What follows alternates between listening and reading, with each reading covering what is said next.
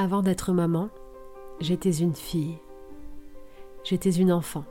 Oui, j'étais l'enfant de ma mère et de mon père.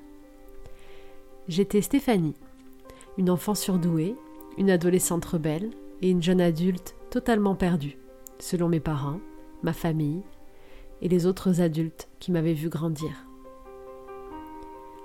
Je devais les respecter, me taire parfois et accepter que les anciens savaient mieux que moi.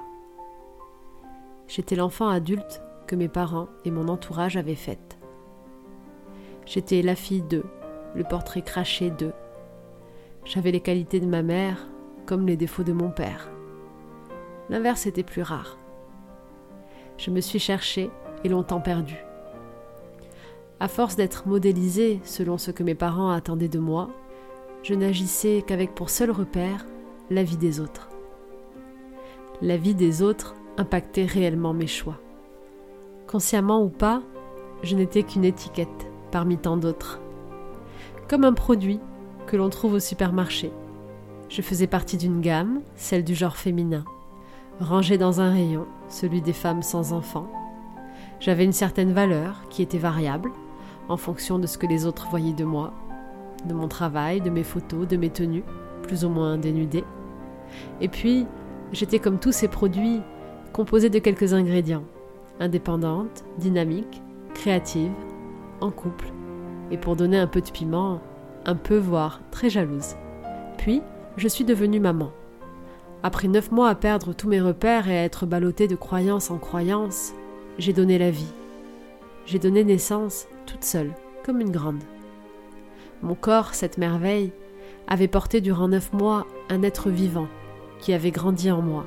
Et un jour, Lorsque celui-ci l'avait décidé, pour je ne sais quelle raison, il est sorti, toujours guidé par mon corps et je ne sais quel miracle, qui fait tourner cette machine parfaitement. Une autre chose étrange s'est produite. Mon corps était capable de nourrir ma progéniture, et nous nous suffisions à nous-mêmes. Tout était parfait. Je n'étais plus la fille d'eux. J'étais devenue, pour la première fois de ma vie, la maman d'eux.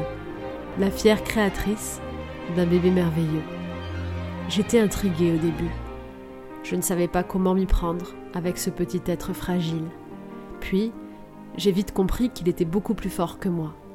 Ma fille était alors devenue mon roc, mon inspiration. Et elle est toujours cette âme pure qui m'inspire le plus grand des respects. En devenant maman, j'ai compris deux choses. La première, c'est que les adultes qui cherchent à volontairement façonner leurs enfants à leur image sont des gros cons. La deuxième, et de loin la plus importante, c'est que les mères sont la plus belle merveille de cette terre.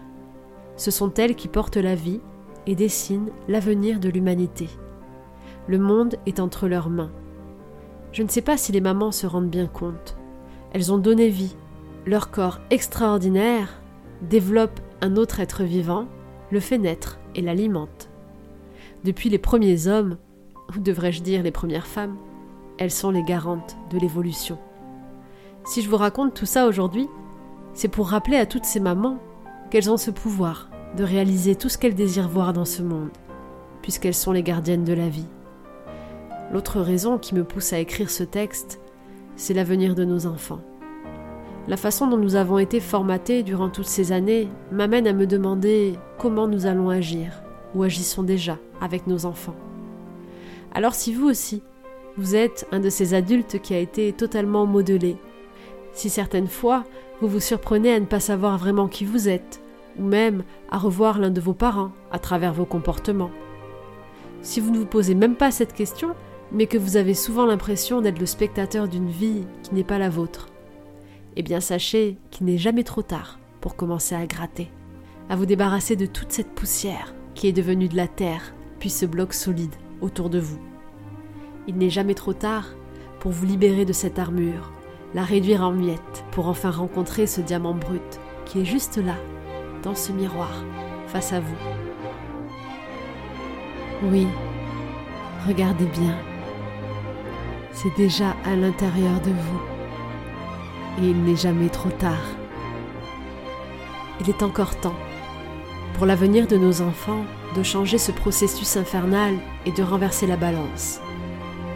Il est temps de comprendre que les plus petits sont en réalité les plus sages que nous devons respecter, les modèles à suivre et les comportements qui doivent nous inspirer.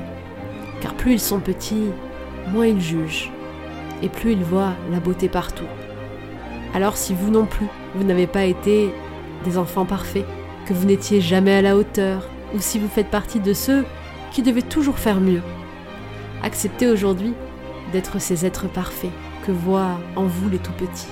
Acceptez d'être la plus belle des mamans, la meilleure cuisinière, la mamie la plus gentille, le papy le plus drôle et le papa le plus génial de tout l'univers. Oui, lorsqu'ils sont tout petits, les enfants nous voient tels que nous sommes, des hommes et des femmes extraordinaires. Soyons à la hauteur de nos enfants et inspirons-nous d'eux.